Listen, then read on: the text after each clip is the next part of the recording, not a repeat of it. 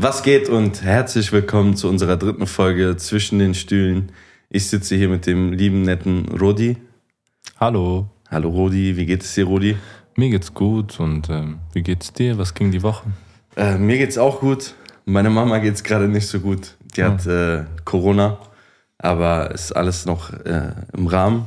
Ich war gestern bei ihr zu Besuch und hatte so Flashbacks auf den damaligen Corona-Lockdown, Hm.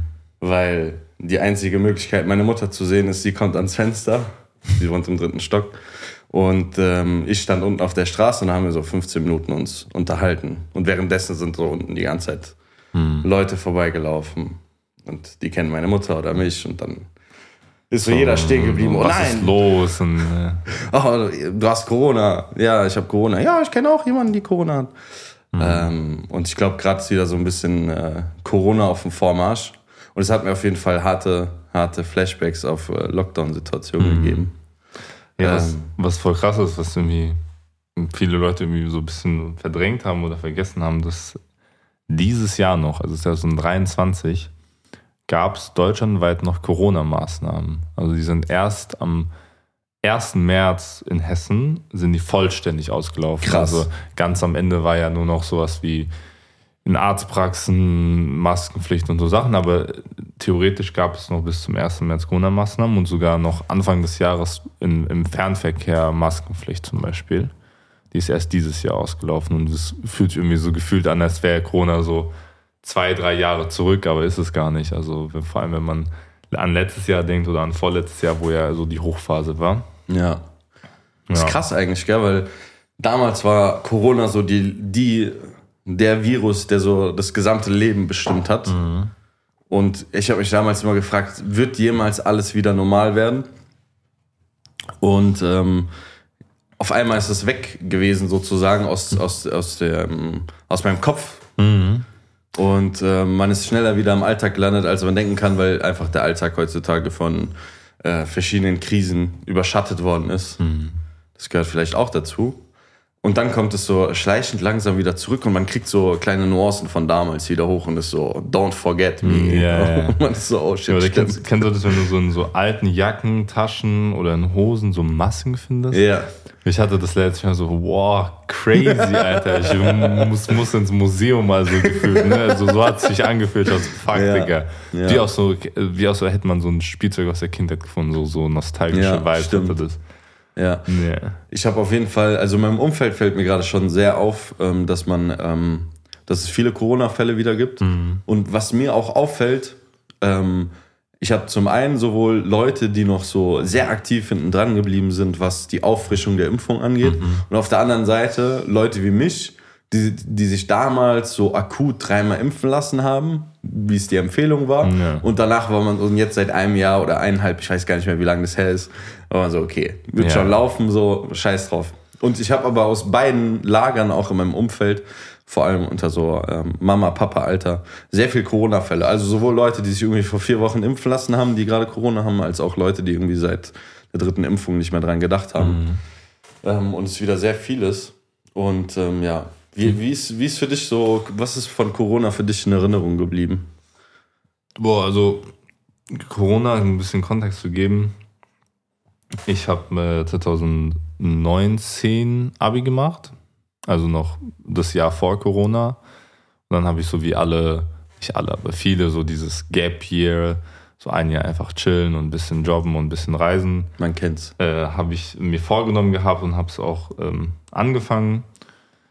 Ähm, und dann war so gegen März 2020 ging es ja los Ja. mit, äh, mit Corona. Es war ein Monat nach dem Anschlag in Hanau. Genau, es war ein, und das kam auch noch irgendwie mit dazu. Ähm, Es hat auf jeden Fall so die Stimmung, sag ich mal, so sehr vorsichtig, sehr gedämpft und ne, auch vor allem unter jungen Menschen in Hessen und in Frankfurt au- auf jeden Fall sowas hinterlassen. Und dann kam Corona und ich weiß noch, kann mich noch genau erinnern, ich war mit meinen, meinen besten Freunden ähm, draußen und dann war einer so, ja, äh, meine Mutter hat erzählt, äh, nächste Woche schließen alle Läden wegen Corona. Und wir waren so, hä, nein, hä, das kann doch nicht sein. Weil, ich weiß nicht, man hat ja immer mal wieder so Epidemien gehabt oder so neue Viren, neue Krankheiten, irgendwie Schweinegrippe, Vogelgrippe und alles, ja. ne? Aber so das, dass so sich Gesellschaft so krass darauf einstellt und verändert, das hat es ja nie gegeben in unserem, in unserem Leben oder auch in dem Leben unserer Elterngeneration gar nicht. Deshalb war das am Anfang auf jeden Fall so sehr einfach so neu. So surreal. ja, so surreal, genau. So, das beschreibt es ganz gut. Also man wusste nicht wirklich, was geschieht. Man hat am Anfang auch Sachen erstmal nicht geglaubt. Man war so, hä, als ob jetzt alle Läden schließen. Ja. sollen, also nur so, oder als ob alle Schulen jetzt zumachen, so, weil das war so ein bisschen, und es kam ja auch so, zack, auf einmal, so, auf einmal war Lockdown und man durfte nur noch, wie, wie waren die Regeln, irgendwie zu zweit raus oder zwei, zwei Haushalte dürften ja. nur raus und, und alle waren so auch sehr überfordert, was auch, glaube ich, auch sehr verständlich war, dass es so von einem Schlag auf den nächsten so sich das Leben von fast allen Menschen, allen Menschen krass verändert hat. Aber ich, ich, ich äh, kann mich auch daran erinnern, dass ich auch fest, feststellen musste, darüber muss man auch sprechen, dass ich das ernst genommen habe, was gerade passiert und ich habe geglaubt, was die Regierung macht. Also ich mhm. habe auch an die Regierung sozusagen mhm. geglaubt. Also in meinem Umfeld gab es auch äh, kaum Leute, die so das nicht geglaubt haben und in Frage gestellt haben, yeah. sondern ich habe mich so voll darauf verlassen im Sinne von oh shit, hier ist gerade irgendeine krasse Situation und ihr macht es schon bitte mit diesem Lockdown hier, Lockdown da und auf ja. der anderen Seite natürlich hat man sich ab und zu abgefuckt und war so, boah. Ja. Und äh, man ist vielleicht doch das ein oder andere Mal irgendwie mit drei oder vier Haushalten raus. Oder ja, ja, es. Äh, ne, so, oder man hat sich zu fünft irgendwie bei jemandem zu Hause getroffen. Und es, äh, ja, ne, also ich glaube, so Freundesgruppen stehen ja nicht nur aus zwei Menschen und das ist ja auch, ich weiß nicht, man hatte zwar dann, ähm, ich kann mich noch an lustige Geschichten erinnern, dass man halt, man war halt irgendwie zu fünft oder vier draußen, aber hat dann immer in so Zweiergruppen so gechillt, gechillt so, ja, ne? so offensichtlich, so alibi-mäßig, aber ne, so ich jetzt rückblickend kann ich mir und auch anderen Leuten irgendwie auch nicht super verdenken. Also wir haben jetzt keine so Leute, die jetzt irgendwie Partys gemacht haben und so, das yeah, war yeah, auf jeden Fall äh, too much so und das war auch damals, hat sich das auch voll, hätte sich das voll falsch angefühlt, aber genau. Aber ja. wie, wie, wie alt warst du damals? Ich, ich war 19. Abi gemacht, 18, genau, 18. 19. Ich hatte geart, also ich habe früh Abi gemacht und dann war ich 19 und danach wollte ich eigentlich so studieren und so diesen neuen Lebensabschnitt anfangen. Und es gab ja, Corona ging ja so März Richtung hoch und dann waren alle Lockdowns. Und gegen Sommer ging es ja wieder krass runter mit den Zahlen. Und Aber du hast schon, im März hast du schon dein Abi gemacht.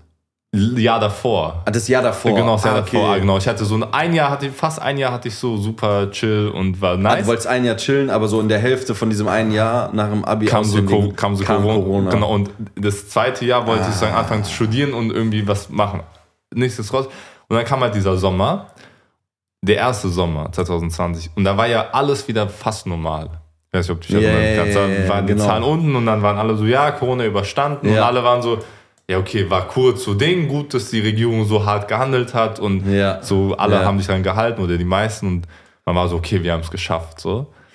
Und dann hatte ich auch voll Bock so auf einen neuen Lebensabschnitt. Ich bin dann ausgezogen, eine WG in Frankfurt, ähm, habe Studium angefangen, beziehungsweise wollte mein Studium anfangen. Und also ja, so jetzt, jetzt geht Leben los. Ich weiß nicht, ob du dich noch an diese Zeit erinnerst, so wenn man so sagt, ja, jetzt lasse ich so dieses Schulleben hinter mir und gehe jetzt irgendwo anders yeah. hin. Ähm, ja, aber es sollte nicht so kommen, weil dann sind die Zahlen ja wieder gestiegen Richtung Herbst und dann gab es ähm, wieder Lockdowns, wieder sehr viele Maßnahmen und die Unis haben, äh, haben auch nicht im Präsenzbetrieb geöffnet, sondern halt nur online und online damals war nicht online heute. Nein, so damals nein. die ganzen Profs und auch alle waren so total unerfahren und keiner konnte dann mit Zoom umgehen. Ja. Es war wirklich, ja. also es war eigentlich, gab es keine Uni. Es war eigentlich der Anfang von, von der großen Welle von Online-Meetings und Homeoffice. Mhm. Was heute so völlig normal, ist, remote ja. zu arbeiten, Homeoffice zu haben, mhm. Online-Seminare, Online-Meetings. So, ich habe so viele Online-Meetings. Ja ähm, was wirklich durch Corona implementiert worden ja, das ist. Das ist schon krass. Davor Aber davor war es so eine Katastrophe und es gab immer ja. so neue Programme, GoTo, Zoom und Jitsi und Jitsi, wie die alle hießen. Cisco, ich habe yeah, Skype WebEx und yeah. schieß mich tot, richtig krass. Ja. Und heute ist es so selbstverständlich, ja, schick mal Link rum, wir treffen uns gleich in 20 Minuten. Ja, ja. Aber das haben damals schon so krasse Leute gecallt. Die haben damals schon so gesagt, so in diesen so halbwegs intellektuellen Runden, ja, das wird für immer bleiben. So, du, ja, so diese. Sachen. Die Büro, hatten, äh, Büroräume werden so begrenzt und dann gibt es nur so Shared Workplace, äh, Ja. Workstations so. ah, die hatten recht. Und die Also, hatten einfach recht. Ja, die hatten und recht. Mhm. Unternehmen haben so den Braten gerochen und waren so, okay, wir müssen noch die Hälfte der Büroflächen. Ja. Wenn die Leute einmal in der Woche ins Büro kommen, können wir Geld sparen. Aber was ich nochmal äh, sagen wollte, dass ich mir vorstellen kann, weil ich war zum äh, Zeitpunkt, wo Corona ähm, publik geworden ist, Mhm. 26, glaube ich. Und ich war so sieben, acht Jahre, bin, bin so sieben, acht Jahre älter als du. Mhm. Das heißt, ich, ich kann mir vor, also wir sind jetzt nicht weit auseinander, Ja. aber ich hatte schon diese Phase mit einem Jahr nach dem Fachabi gammeln und Ja. pipapo, so. Und ich war schon im Arbeitsverhältnis, als es kam, so ein bisschen. Und ich war damals auch, äh, 2021 bin ich in den Römer gewählt worden. Und dann nach diesem Sommer, wo wieder alles ein bisschen gelockert wurde, glaube ich, Ja. und dann kam es über den Winter wieder zu diesen ganzen mehr Einschränkungen und dann hatten wir Wahlkampf und der Wahlkampf wurde auch total ins Internet verschoben. Social Media und so Online-Konferenzen und verschiedene Vereine haben so zu Meetings eingeladen, digital. Und dann waren die Wahlen und dann gab es äh, Maßnahmen und dann gab es sogar zum Höhepunkt, das war ja immer so diese pro so und so viel Einwohnerinnen, so viel ähm, Corona-Fälle. Inzidenz. die Genau, und dann gab es so, ja, ja. wenn es über 50 steigt oder irgendwas, dann, dann gab es Ausgangssperren Mhm. zum Beispiel. Und ich erinnere mich noch, dass ich Stadtverordneter war. Und das, das Krasse war, erstens war man so, ihr bekommt so einen Passierschein sozusagen, Ja. dass ihr auch raus dürft, auch wenn Ausgangssperre ist. So voll die Privilegien. Ja. Oder es gab ja diese Impfkategorien, wer als erstes geimpft wird, wer als zweites, drittes, Ja. viertes, fünftes oder so. Ja.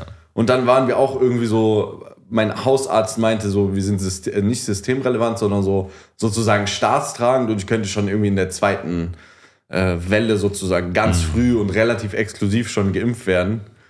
Äh, Und das war auch irgendwie krass. Vor allem dieser, dieser, Pass, dieser Aus, also dieser, dieser Passierschein für die Ausgangssperre, der ist mir auch im Kopf geblieben. Da war ich mal sehr stolz drauf, wenn Ja, ich so um das 11 kann ich Uhr irgendwo von erinnern. jemandem abziehen konnte und so und war so, ja, hier.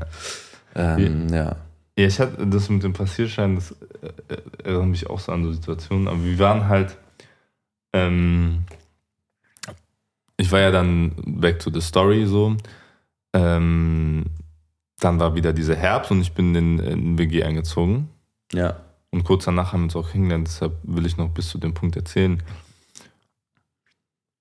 Wir waren dann halt auf einmal so vier Jungs in der Wohnung den ganzen Tag und du konntest halt nichts machen. So, also es gab keine Uni, es gab Schule waren wir nicht mehr drin, ähm, keiner von uns hat gearbeitet, weil ne davor Gap Year oder was anderes gemacht.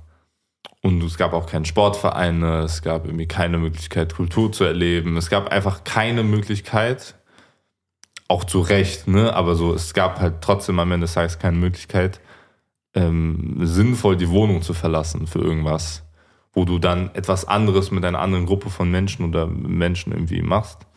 Außer spazieren gehen oder einkaufen war halt wirklich nichts, wa- was man draußen zu suchen hatte, so auf Deutsch gesagt.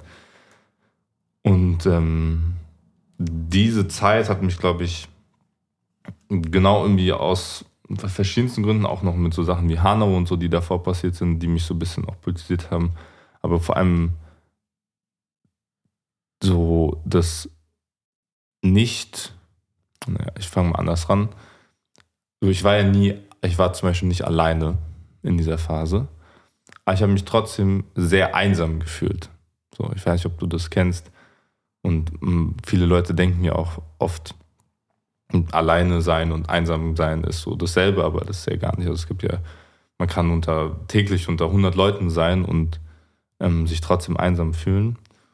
Und jetzt so rückblickend kann ich, glaube ich, zu wissen, woher dieses Gefühl, einsam zu sein, kommt, obwohl zum Beispiel viele so Leute um mich waren, also beziehungsweise meine WG-Friends und ab und zu kamen Leute vorbei. Es war nie still in dieser Wohnung, aber trotzdem war ich irgendwie einsam. Und jetzt rückwirkend, glaube ich, lag es daran, dass ich keine Gruppe von Menschen hatte, zu der ich mich so zugehörig fühle. Mhm. So keine Institution oder eine, eine, irgendein Label von Menschen, wo ich so war, da ist mein Platz. Mhm. So, da gehöre ich dazu. Das war zum Beispiel früher eine Schule, eine Klasse, eine Uni, ein Arbeitsplatz ähm, oder eine große Freund Freundesgruppe, wo man so war, das ist so mein Ding. Und ähm, ich glaube, es hat auch verschiedene Gründe gehabt, warum man dich vor allem in dieser Zeit entfremdet hat, auch von ganz viel. Teilweise gezwungen, teilweise einfach organisch. Und das hat, glaube ich, bei mir sehr krass dazu geführt, dass ich mich einsam gefühlt habe. Und aus diesem Gefühl ist so der Wunsch entstanden, ey, ich will das aufbrechen, so ich will Teil von etwas werden. Was ich, verändern. Was verändern. Ich möchte so, so das nicht passiv für mich ergehen lassen die ganze Zeit, sondern ähm, selbst ins Handeln kommen. Und das hat mich dann schlussendlich irgendwie politisiert. Und dann habe ich mir angeguckt, was es da draußen so gibt, ähm, was verschiedene Menschen und Parteien und andere Sachen sagen. Dann habe ich mich so ganz impulsiv ähm, online einfach äh, äh, Parteimitglied, ich habe mir so, so ein, zwei Parteien angeguckt, was, für was sie so stehen, ob ich die cool finde. Und dann weißt du, ja, die Grünen. Sehen, die Grünen. Die Grünen. Sehen ganz cool aus. Ähm, habe mich einfach so angemeldet, ohne jetzt irgendein Ziel oder Aspiration, einfach so mal gucken, was da auf mich zukommt dann, wenn ich diesen Schritt mache, weißt du. Und dann kam ganz viel. Genau, und dann irgendwann habe ich ein, zwei Leute kennengelernt und die haben mir dann irgendwie dich empfohlen oder mich dir weitergeleitet oder irgendwie. Ja. und dann waren wir äh, einen Kaffee trinken und ähm, lange spazieren. Sehr, sehr lange spazieren, ja. Ja, daran und, erinnere ich mich auch noch. Ja. Sehr gerne zurück. Ähm, Aber wie ging wie ging es denn dir da, als wir uns dann kennengelernt haben? Du hast ja sowohl auch Corona durchlebt aus deiner Perspektive, aber auch deutlich intensiver, zum Beispiel äh, mit den Anschlag in Hanau. Ja. Ähm, ja, genau, wie du gerade schon richtig sagst, ähm, für mich war Hanau eine Zäsur. Wir hatten ja schon mal darüber gesprochen, dass so ich, aber auch viele Menschen ähm, in ihrem Leben und in ihrem Aufwachsen in Deutschland äh, manchmal von Identitätskrisen heimgesucht werden. Mhm. Und ähm, was man unter dem, was du gerade alles äh, erzählt hast, wie Corona ähm, war für dich, kam natürlich noch, wie gesagt, dieser Anschlag von Hanau und im Sommer noch ähm, der Mord an George Floyd, ähm, ein Afroamerikaner, ähm, der von einem Polizisten äh, Triggerwarnung äh, an der Stelle, ähm, ne, dass ich das kurz für die Leute, die wirklich gar nichts davon wissen, ähm, der mit einem Knie im Nacken sozusagen erstickt wurde, während man ihn äh, sozusagen festgehalten und äh, verhaften wollte. Dieser Polizist ist auch verurteilt worden. Er wurde jetzt kürzlich zufällig in einem US-Gefängnis auch äh, attackiert von anderen Häftlingen. Naja, ähm, und diesen Prozess, den du geschrieben hast, ähm, dass du keine Gruppe hast, hattest, wo du dich zu, zugehörig gefühlt hast, mhm. da muss man, also da kann man ja jetzt noch den Kontext drauf legen, dass da ein krass rassistischer Anschlag im Raum stand, der hier 20 Minuten von uns, wo wir gerade sitzen und diesen Podcast aufnehmen, passiert ist, wo Menschen quasi ähm, ermordet worden sind, weil sie ähm, augenscheinlich dem, der Logik des Täters zufolge ähm, nicht dazugehört haben, fremd waren, ähm, was auch immer. Ne? So, ich möchte das alles nicht äh, in der Tiefe wiedergeben. Ähm, und sowieso, wie wir schon festgestellt haben, auch Menschen wie du und ich, von Identitätskrisen manchmal und mhm. Fragen der Zugehörigkeit oder des Fremdseins geprägt sind. Und dann kommt Corona drauf, wo das nochmal tendenziell verstärkt wurde. Mhm. Ne? Also Menschen mit Migrationsgeschichte zum Beispiel haben sich vielleicht umso mehr gefragt, ähm, gehöre ich dazu, zu wem gehöre ich überhaupt? Und dann ist da noch dieser Anschlag, dieser Elefant im Raum mhm. sozusagen. Mhm. Und für mich war das ein Sommer, ähm, das war so der Demo-Sommer, mhm. wurde er, glaube ich, genannt.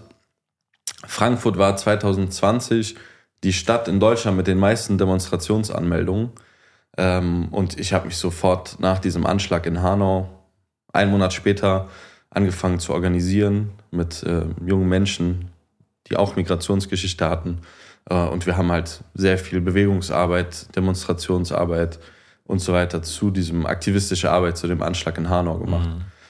Ähm, hier in Frankfurt vor allem. Und dann kamen, wie gesagt, noch äh, ganz viele Black Lives Matter Gruppen dazu in Frankfurt. Und dann gab es sozusagen eine Fusion, ähm, dass man so intersektional, also übergreifend von verschiedenen Identitätsmerkmalen. Was heißt intersektional? Ähm, es gibt sozusagen ähm, verschiedene Sektionen und eine Sektion kann eine Diskriminierungsform sein, wie zum Beispiel ähm, Diskriminierung aufgrund des Geschlechts. Mhm. Und eine Diskriminierungsform kann sein, ähm, das Merkmal der Ethnie zum Beispiel der Hautfarbe, also Rassismus. Mhm. Und wenn diese Se Sektionen sich treffen, dann sind es Intersektionen, also eine Mehrfachdiskriminierung. Also wenn du eine schwarze Frau bist, kann, bist du sowohl von Rassismus als auch von Sexismus betroffen. Und was das meint, ist, ähm, Hanau und ähm, die Black Lives Matter Bewegung haben sozusagen im Kern antirassistische Bewegungen, die entstanden sind, nochmal miteinander verschmelzen lassen, mhm. weil sozusagen das eine aus so einer Diaspora gastarbeitenden muslimischen Perspektive auch kam, der Anschlag von Hanau und der anderen aus so einer schwarzen ähm, Perspektive, wo vielleicht noch ähm, Kolonialismus eine Rolle spielt und so weiter. Mhm. Ähm, und man hat sich dann auch super schnell noch weiterentwickelt und dann auch mit Fridays for Future zusammengetan, mit den Umweltbewegungen, mit feministischen Bewegungen. Und es gab halt super viele Demonstrationen. Und ich habe zum Beispiel diesen, diese ganzen Einschränkungen gar nicht wahrgenommen, weil wir hatten gefühlt in Frankfurt äh, drei Demonstrationen die Woche. Mhm. Ähm, und ja, super viele Aktionen hier gemacht. Gedenkveranstaltungen, Erinnerungsveranstaltungen. Uns mit der Initiative 19. Februar in Kontakt gesetzt, wieder Demonstrationen gemacht Polizeigewalt erfahren und so weiter und so fort. Ähm, genau, bis wir, äh, ja, genau, lange Rede, kurzer Sinn. Rassismus hat mit Sicherheit da auch noch eine Rolle gespielt, die zu diesen Krisen, zu dieser Krise Corona dazu kam. Das hat man ja auch dann in der Krise gemerkt, teilweise, finde ich. Also, es haben ja auch die von den Maßnahmen ähm, waren ja alle Menschen erstmal betroffen, aber unterschiedlich stark.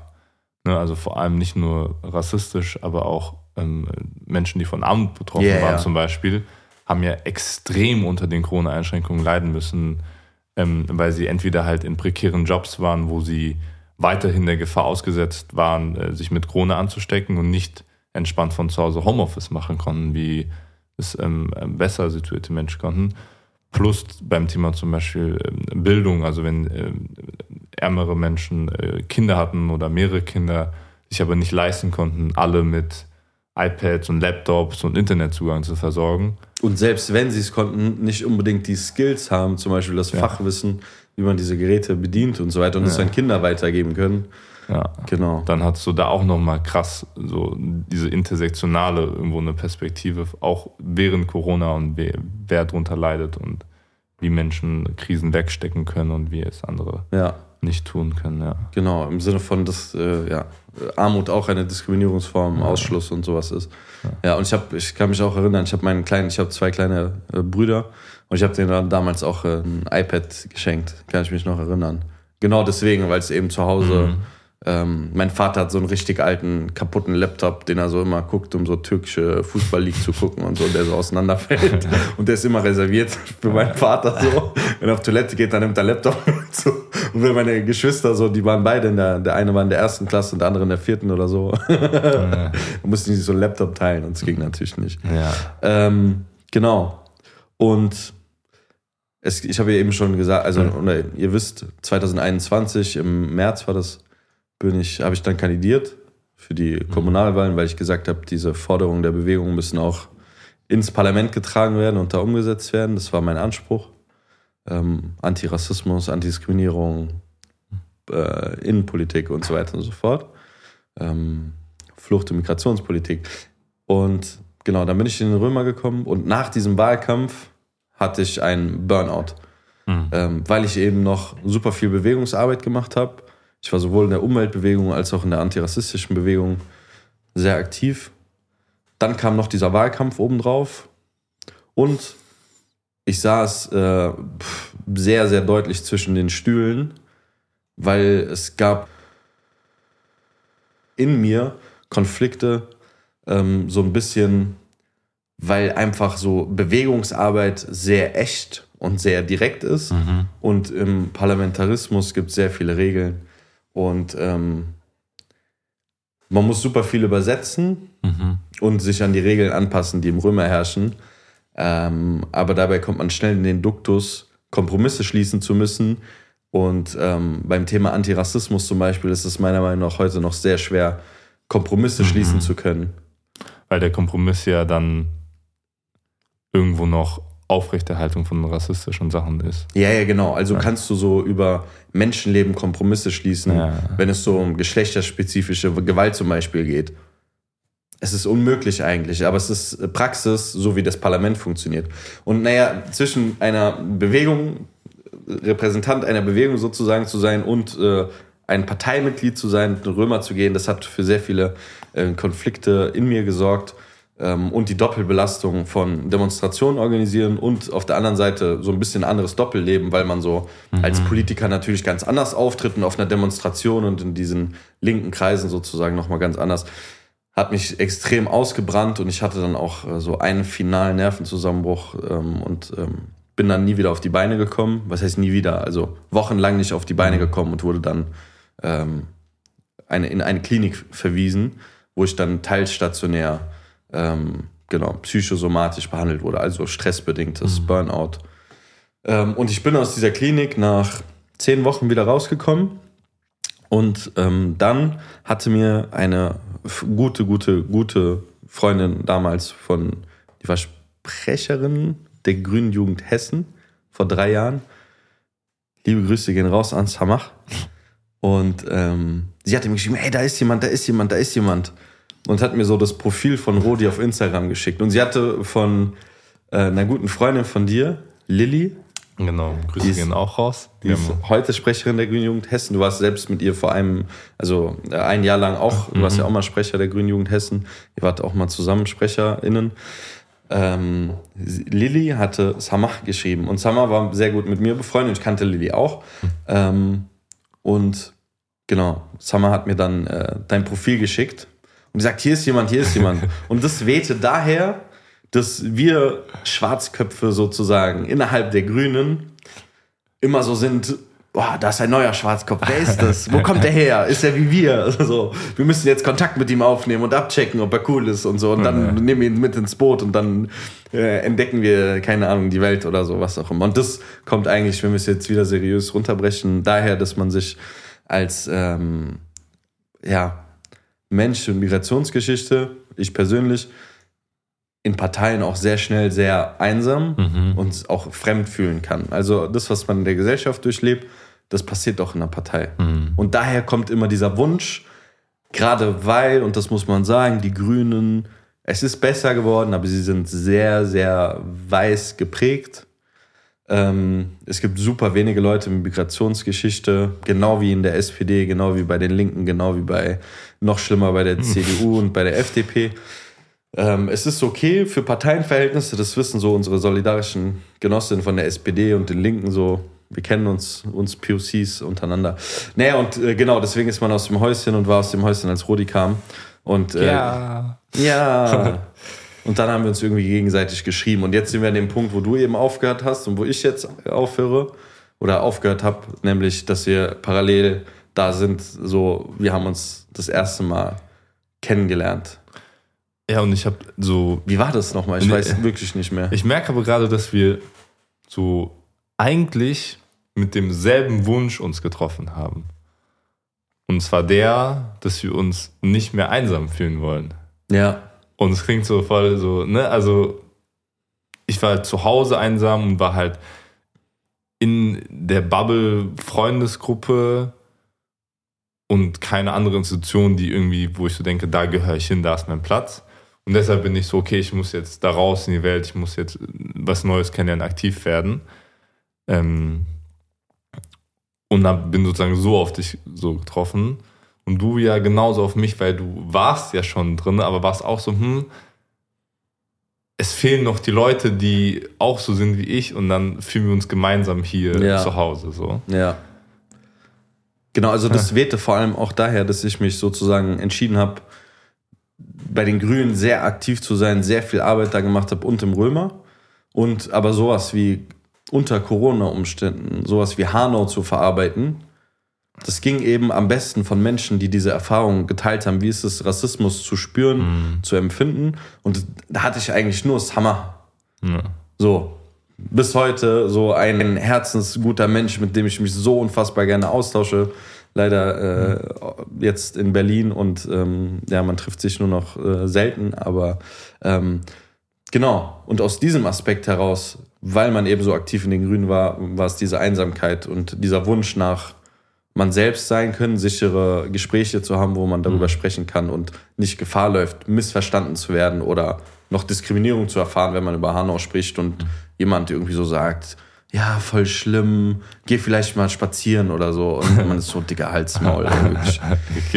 mal. Oder keine Ahnung, ne? So Leute dann politische Maßnahmen verteidigt haben, ja, die Polizei war ja gar nicht so schlimm und so. Und du bist so, bruh, muss die, ich haben jetzt sich doch, erstmal. die haben sich doch Mühe gegeben. Boah, ich muss jetzt erstmal 100 Stunden Workshop an dir, also ne, für diese Person machen, damit ich überhaupt mit der reden kann. So, nee, gar kein Bock, so verpiss Ja. dich einfach. Ja. Ähm, ja, und ich weiß gar nicht, wie es zum ersten Treffen dann zwischen uns kam. Das Wir muss, waren einfach Kaffee trinken. Wann Du hast, war mir auf, das du hast mir auf Instagram geschrieben und ich war so, ja, okay. Und, äh, 2021 und ich müsste Ja. so Mai oder Juni aus, aus der Burnout-Klinik sozusagen. du warst noch. Ich war noch. Du warst noch, ja. Es war Sommer. ah, Du warst noch drin, aber so gegen Ende und ich so, ah, okay. ja. Und wir waren dann am äh, Café Wacker in Frankfurt, an Ja. der Hauptwache und dann sind wir, haben wir so zwei große Main-Runden gedreht. Ja, So bis äh, da, ähm, EZB-Park. bis Westhafen, Ach so, dann rüber und dann bis EZB, also wirklich so eine große Main-Runde. ja. Zweimal. Ja. Ja. Ist krass und ja, ähm, und dann bist du auch ziemlich schnell, ziemlich aktiv geworden bei den Grünen.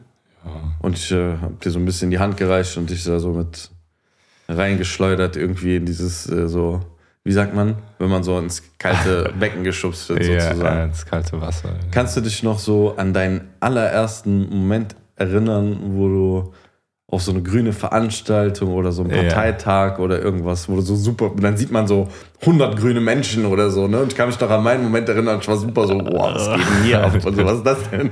Was ist das für eine Parallelgesellschaft? Nee, wir haben, wir, wir, haben, wir, haben, wir haben die auch lieb. Aber Ja. ähm, ich kann mich noch, also ich, an das allererste weiß ich jetzt nicht. Ich glaube, ich habe so im, auch so auf Demos im Kontext immer mal wieder welche gesehen, deshalb wüsste ich nicht, wo die allererste Begegnung ist, aber die allererste, wo ich mich so dran erinnere, dass ich auch mit den Menschen sozusagen ins Gespräch kam oder zumindest ein Gespräch lauschen konnte, war irgendwann mal in, in einer Sitzung, ich weiß nicht mehr genau, in Frankfurt, und da ging es darum, dass Fliegen ganz schlecht ist. Also mit dem Flugzeug irgendwo hinzufliegen, so dieses Flugscham und so Konsumkritik. Konsumkritik, ne? Also, Ja. ja. ähm, und ich war dann so, also die haben sich halt in einem Gespräch, so mehrere Leute haben sich so, War das bei den Grünen oder die grüne Jugend? ähm, ich glaube, es war ein Mix tatsächlich. okay. Es war so ein Mix, also sowohl junge als auch Okay. ältere Grüne. Und die haben sich gemeinsam darüber aufgeregt, wie schlimm es ist, in ein Flugzeug zu steigen. So. Und ich war dann so, ich bin mein ganzes Leben lang, fast jedes Jahr, halt meine. Familie in, in der Türkei besuchen, geflogen. Ja. geflogen so. Weil Autofahren haben wir auch ein, zwei Mal probiert, ist Katastrophe. Katastrophe. Katastrophe. Also das fährst du teilweise das längste, wir haben mal dreieinhalb Tage gebraucht. Ja. Boah, ekelhaft. So, Ja. und mein Vater ist alleine gefahren. ja. Also ich verstehe bis heute nicht, wie er das gemacht hat. So, also Menschen fahren einfach. crazy. Ich kenne also, so, aber so türkische Familien, die fahren bis heute. So, so Die Väter fahren, sind so, ne? nein, wir fahren. Ich kann es nicht verstehen. Auf keinen Fall. Also, Ja. außer du bist so fünfköpfig und musst so fünfmal 300 Euro Flug, aber egal. Egal. So äh, auf jeden Fall, das ist keine Alternative. Also du musst halt fliegen. So. Ähm, und für mich war das was Normales. Das war halt einfach, das war halt die Möglichkeit, um da hinzukommen, um meine Familie zu sehen. So, weil die konnten sich nicht leisten, nach Deutschland zu kommen, Nee. überwiegend. Und auch mit Visa, Bürokratiegeschichten ist auch nicht so leicht. Und dann bin ich halt da in diesen Raum gekommen und musste damit konfrontiert werden, dass Leute halt das sozusagen Verurteilen. voll verurteilen, was, wofür ich ja nicht mal bewusst eine Entscheidung getroffen habe, aber die sozusagen meine, mein Familiensein und was wir, also die, unsere Familienkonstellation irgendwo auch verurteilt haben, ne? dass Ja. sozusagen Menschen in zwei verschiedenen Ländern Familie haben können. Und Es wurde zumindest wahrscheinlich nicht kontextualisiert. Nee, überhaupt Dass man nicht. gesagt hat, so, ja, also so in den Urlaub und das ist schlimm, aber so, wenn Menschen irgendwie Verwandtschaft im Ausland haben, dann ist okay. Nee, das haben die nicht gesagt. Haben die natürlich so, nicht es gesagt. gab dieses, äh, meine Experience auf eine Metaebene gehoben. Wer fliegt, ist scheiße. Ist scheiße, genau so. Und es hat sich halt eingereiht mit auch Autofahren ist scheiße und irgendwie so bisschen. Fleisch essen. So, es hat sich halt, also das ist halt ich, so, ne, man will, ich will jetzt nicht jedes Klischee, also abhaken mit Ja so sind die, aber äh, nicht alle. Nee, auf jeden Fall, das hat mich halt total eingeschüchtert. So. Und ja. ich habe mich auch nicht getraut, was zu sagen. Ich habe mich nicht getraut, an die Menge zu geben, so, halt, stopp. Fliegen ist notwendig manchmal. So. Das habe ich ja nicht getraut. So. Und dann war ich so, bin ich so nach Hause gegangen wieder und dann äh, war ich so, ähm, und dann, und dann, und es war halt immer noch Corona und es war immer noch Einsamkeit und du bist halt so, Alter, so irgendwie doch nicht. Also ist irgendwie nicht so ganz so das, was ich mir so erhofft habe damit, weil ich glaube, der Grund, warum ähm, ich dran geblieben bin, ähm, war unter anderem erstmal, dass ich Menschen wie dich kennengelernt habe, die mir gezeigt haben, doch, es geht schon. Es gibt schon noch Leute, die auch so sind wie ich und auch ähm, Bock auf Politik haben. Aber auf der anderen Seite auch sehr viel Optimismus und sehr viel, auch fast schon so ein bisschen naiv und ein bisschen Augenwischerei und ja, das ja, wird schon und so. Mhm. Ähm, weil ich kann mir vorstellen, wenn ich nicht diese Eigenschaften mitgebracht hätte und dieses Glück hätte, dann wäre ich auch nach einer Woche wieder nach Hause gegangen und nicht mehr gekommen. Und das habe ich dann im, im Laufe meiner Zeit äh, in den verschiedenen Ämtern auch erlebt, dass Leute durch sowas dann eingeschüchtert worden sind und dann wieder gegangen sind oder beziehungsweise nicht nochmal gekommen sind. Ähm, aber ich muss ehrlich sagen, an der Stelle auch mal äh, ein, ein Lob aussprechen. Das ist zum Beispiel heutzutage gar nicht mehr so krass. Beziehungsweise viel, viel besser. Also das muss man auf jeden Fall den, ähm, der Partei, aber auch zum Beispiel der Grünen oder so anrechnen, dass sie krass lernfähig sind und dass wir es geschafft haben, zum Beispiel diesen Aspekt, der erstmal auch falsch ist, ähm, sowohl aus so Klimaschutzgründen, aber auch auf einer zwischenmenschlichen und kulturellen Ebene falsch ist, ähm, dass wir so Konsumkritik so gut wie aus dem Weg geräumt haben, ähm, vor, zumindest auf offiziellen Ebenen und in den meisten politischen Räumen. Ja. Und das ist auch was, was man auf jeden Fall positiv hervorheben kann. Ja, dass man Empathie aufbaut. Und aus meiner Erfahrung, ich bin jetzt ähm, bisschen länger als du dabei, seit 2018, 19, so ungefähr. Ist natürlich auch ein Kampf auf den verschiedensten Ebenen, nämlich genau das, was du sagst. Ähm, da gibt es diese Prozesse, ähm, nämlich, dass dann Leute diese Veränderungen anstoßen in der Partei mhm. und sagen: Moment mal, ich habe da drüben Familie, und weil eben meine Eltern nach Deutschland migriert sind als, oder ne, meine Großeltern als GastarbeiterInnen ähm, und so weiter. Und ich habe da drüben meine Familie, weil nicht alle nach Deutschland gekommen sind. Ich möchte die ab und zu mal alle Jahre sehen, muss ich fliegen oder möchte ich gerne fliegen und dafür nicht verurteilt werden, wenn ich dieses Bedürfnis habe, so meine Tante, meine Oma, wen auch immer zu sehen. Ähm, und man stößt nicht immer auf offene Arme, wenn man verschiedenste Dinge anspricht oder eigene Biografie auf den Tisch legt oder Kontexte gibt. Mhm. Ähm, zum Beispiel, und ich muss sagen, ich selbst kam ja oder ne, bin sehr stark geprägt auch durch so linke Bewegungsarbeit und war immer sehr rebellisch eigentlich. Und ich war auch damals äh, Sprecher der Grünen Jugend Frankfurt. Und ein ähnliches Ding war immer, nachdem wir Sitzungen bei der Jugendorganisation der Grünen Jugend Frankfurt hatten, sind wir immer in Sachsenhausen weil unsere Kreisgeschäftsstelle, mhm. der Grün ist in Sachsenhausen, sind wir danach immer ähm, essen gegangen. Da, wo Keule-Döner ist oder Pizza Petro. Und genau das Gleiche, was du mit dem Fliegen erlebt hast, war immer mit Fleischkonsum. so, und da gibt es ja so Shawarma, Pizza, Döner und so. In ja. dieser Ecke, ihr kennt ja, das alle. Pizza Petro. Altsachs. Äh, Altsachs. Und die haben immer so, die meisten so Falafel, vegetarische Pizza mit Gemüse und ich bin immer zu Keulü, weil Keulü ist meiner Meinung nach einer der besten Dönerläden in Frankfurt. In Sachsenhausen, die machen ihren Spieß jeden Morgen selbst. Kurzer Infoblock. Geht unbedingt zu Keulü Döner. Und ähm, ja, ich habe mir das erste Mal dann Döner geholt. Und ich habe es schon geahnt gehabt, ich wurde sehr schief angeguckt und dann kamen auch immer so hämische, aber lustig verpackte Kommentare so. Mhm. Äh, Fleisch. Und, und ich war sofort immer in Trotzreaktion. Und ich habe mir dann immer einen Döner geholt. Ja. Und ich war so, hier ist der Döner und ich bin euer Sprecher. ich bin Sprecher der Grünen Jugend Frankfurt. Und jetzt? Was wollt ihr? so ungefähr in meinem Kopf. Nee. Und es war so ein Prozess des Widerstands, sich einen Döner zu kaufen, um es zu normalisieren, weil ich wusste, wenn andere Menschen, wenn wir inklusiv sein wollen ja. und es kommen andere Menschen, die eben nicht schon dieses mit beiden Beinen in der Partei stehen, und äh, sich unwohl fühlen, wenn sie nach der ersten Sitzung mit Essen gehen und aus Versehen Fleisch essen, weil sie es vielleicht gar nicht wissen, hm. wie, die, wie diese Regeln so ein bisschen. Und heute ist es anders und das haben wir verschiedenen Menschen einfach zu verdanken. Ja. Und das, diese Prozesse der Veränderung gehören auch dazu und die Lernfähigkeit. Aber, was nochmal wichtig ist, die Lernfähigkeit ja, aber hier reden wir im Kontext von einfache Mitglieder sozusagen kommen zu, zu den Grünen oder auch und, zu anderen Parteien. Und können sich, oder bei, zu anderen Parteien ja. und können sich organisieren und Ehrenamt machen und bestimmte Sachen anstreben. Aber, ein großes Aber, ein Kontext zu dem, was Rodi gesagt hat, dass es sich verbessert hat, ist natürlich, wenn es auf Ämter und Mandate hinausläuft. Also die Spitzenpositionen der Grünen mhm.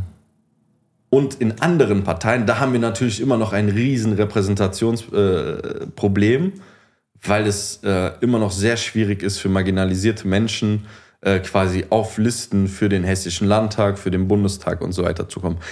Ich möchte es nur noch hinzuschieben, dass da nochmal andere Gesprächsregeln herrschen, weil es da so ein sehr exklusiver, dynamischer Machtraum ist, sozusagen, und wo äh, auch Ausschlüsse aktiv benutzt werden in Parteien, um Menschen mit Migrationsgeschichte die ungemütlich sind, bei dem Thema Rassismus zum Beispiel aktiv fernzuhalten. Einfach nur nochmal der Richtigkeit halber, weil wir wollen es den Parteien nicht zu leicht machen.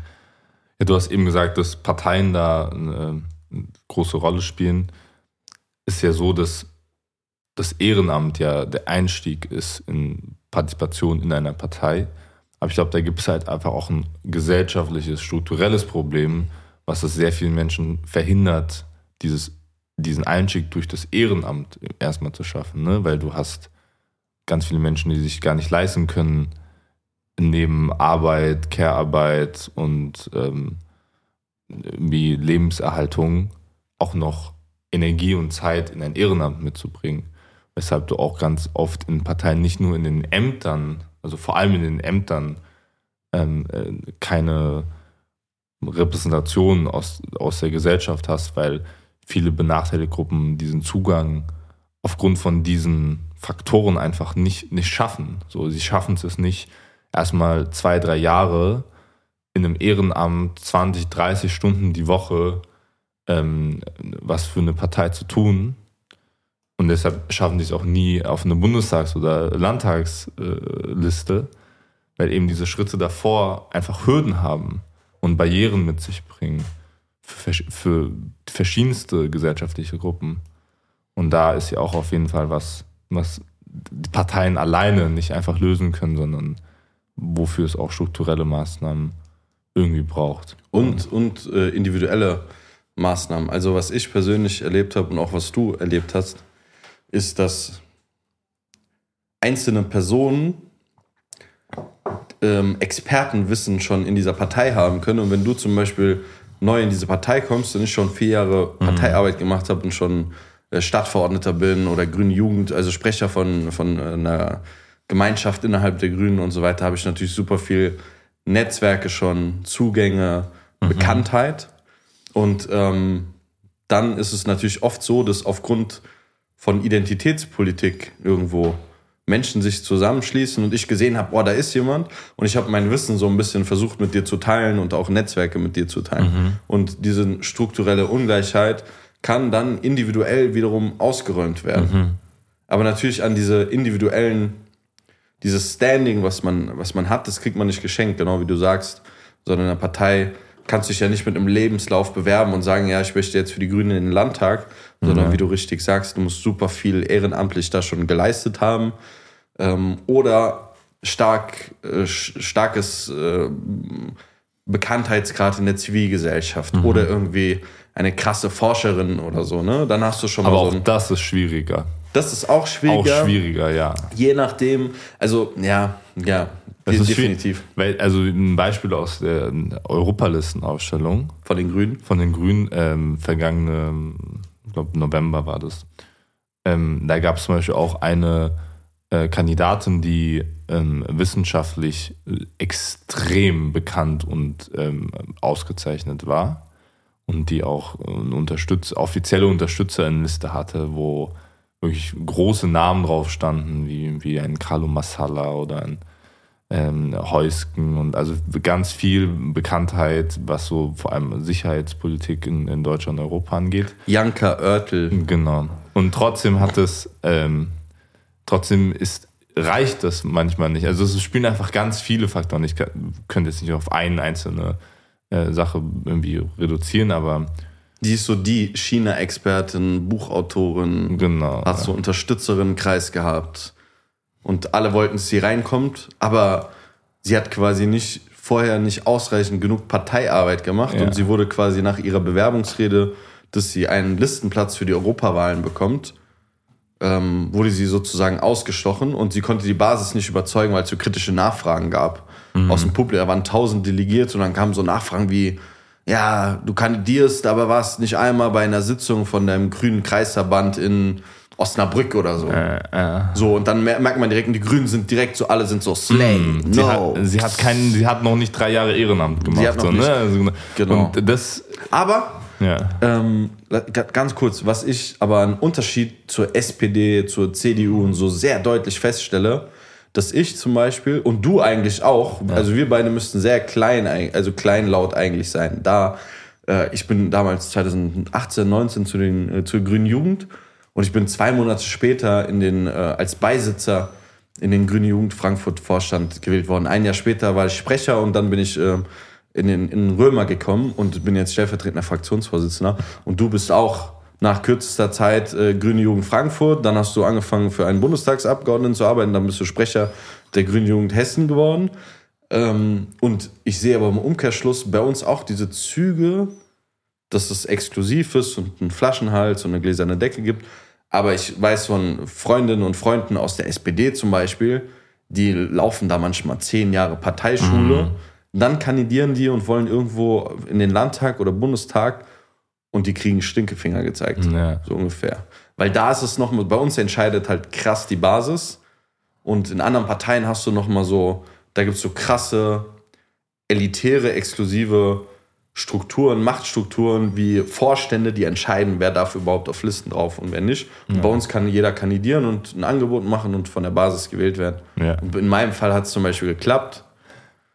So, nur noch mal zum Kontext. Das, so. da, da gebe ich dir recht, aber das ändert ja trotzdem nichts an der Sache, dass auch du und ich privilegiert in der Hinsicht waren, dass wir uns trotzdem leisten konnten, auch wenn es nicht zehn Jahre Ehrenamt war, wie es zum Beispiel in der SPD, aber immer noch eins, zwei, drei, vier Jahre Ehrenamt davor, so teilweise.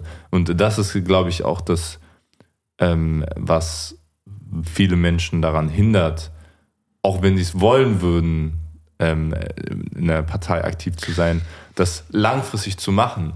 Ich- Weil, also alle, allein, allein wenn du, wenn du, wenn du Vollzeit arbeitest, so Vollzeit, wirklich 40 Stunden, und du hast zum Beispiel noch ähm, Care-Arbeit, die du machen musst, ähm, oder noch äh, Kindererziehung, die irgendwie noch eine Rolle in deinem Leben spielt, dann kannst du diese ganzen Ehrenämter gar nicht machen, auch wenn du einen Unterstützer, also da, da, da kannst du auch Gott und die Welt kennen und die können dich unterstützen. Das braucht ja trotzdem Ressourcen, um, Ja, um, um, um, die, um dich in diese in dieses System irgendwie ein- auch einzulassen.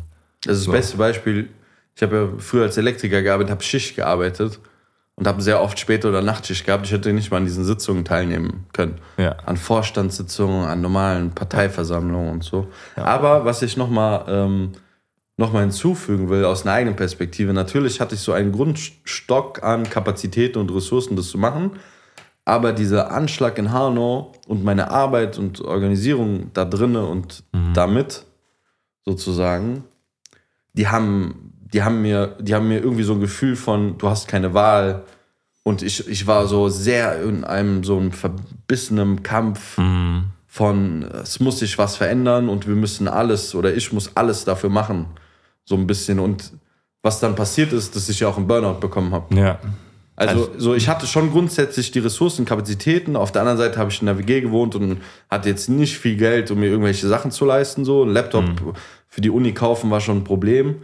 Ähm, aber so am Ende waren es, war es für mich, waren es die Menschen, die selbst in diesem Anschlagskontext unterwegs waren, die selbst von Rassismus betroffen waren und die gesagt haben, wir haben hier keine Wahl, wir müssen jetzt laut werden und was machen. Weil in der Hinsicht von Hanau und Rassismus in der Gesellschaft war es eine Dynamik von, wir haben keine Wahl. Weil wenn, wenn wir nicht laut sind und was verändern, wird es niemand anderes für uns tun. Das ist historisch schon so gewesen.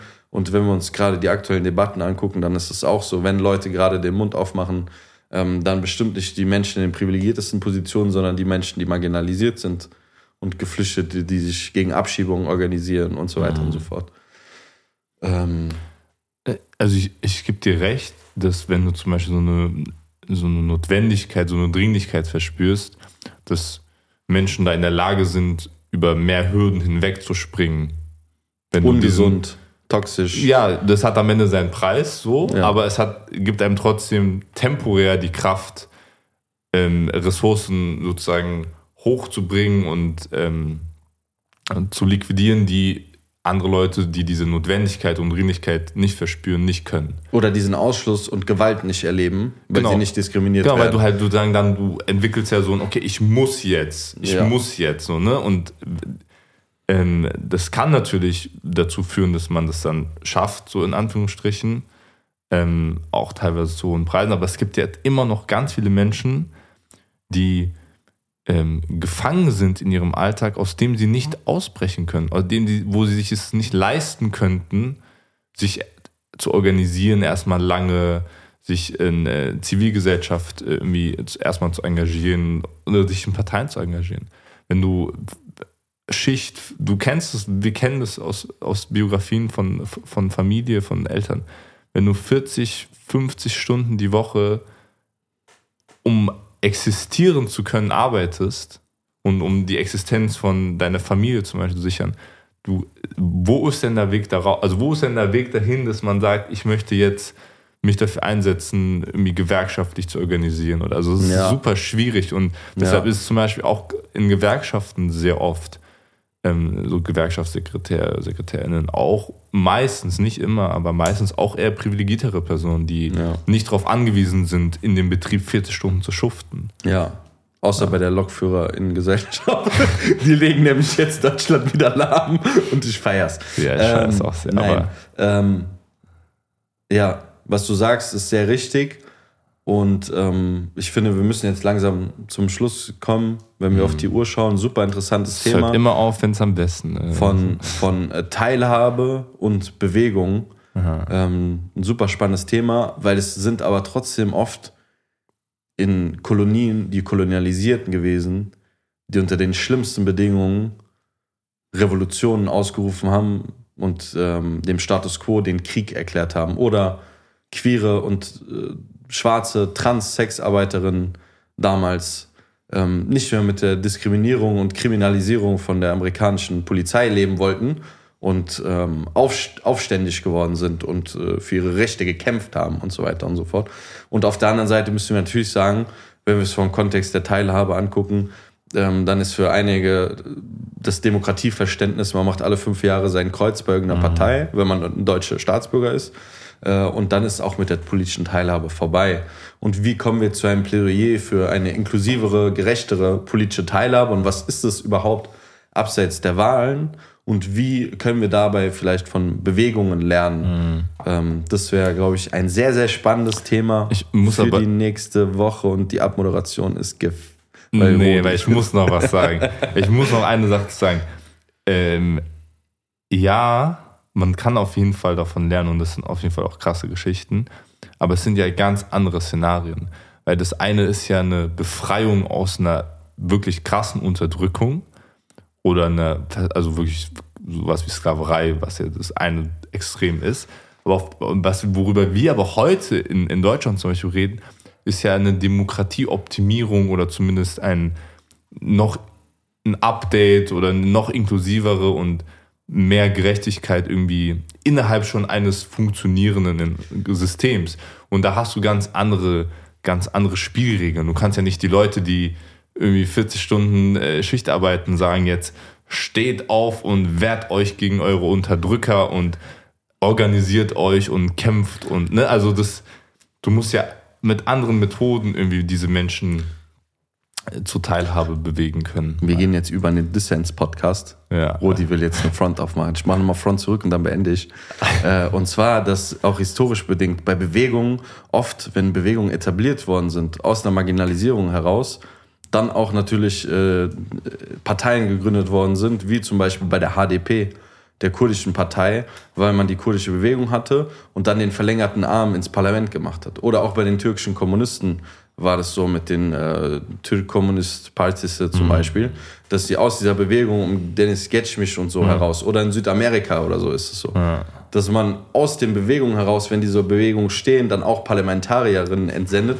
Und ich will jetzt nicht die Grünen in diesen Duktus rücken, aber ein Appell, wo die Grünen mal hergekommen sind, so ein bisschen als Bewegungspartei, von äh, Castor-Transporten blockieren und La äh, Start- und Landebahn West, mhm. wo so einige sehr prominente Grüne damals in den krassesten äh, K-Gruppen und radikalen linken Gruppen organisiert waren und äh, ordentlich auf den Putz gehauen haben, damit hier Umwelt Umweltpolitik passiert, versus heute tragen die alle Anzüge und natürlich äh, sind die Grünen heute nicht mehr die Bewegungspartei, aber haben natürlich noch ihre Beziehung zur Seebrücke und zu Fridays for Future und so. Ähm, und genau deshalb äh, verlagern wir das vielleicht auf die nächste Folge und äh, machen da weiter, wo wir gerade aufhören, nämlich Bewegung, politische Teilhabe und wo müssen Parteien eigentlich 2024 hinkommen. In diesem Sinne. Das ist ein guter Deal. Bin ich zufrieden. Vielen, vielen, vielen Dank fürs Zuhören. Ihr merkt, hier ist auch Dissenspotenzial in unserem Podcast und das ist auch gut so. Äh, denn wir, wir, wir machen ja quasi ein Plädoyer für verschiedene Stühle in der Gesellschaft. In diesem Sinne, habt ein schönes Wochenende, ihr Lieben. Vielen Dank fürs Zuhören.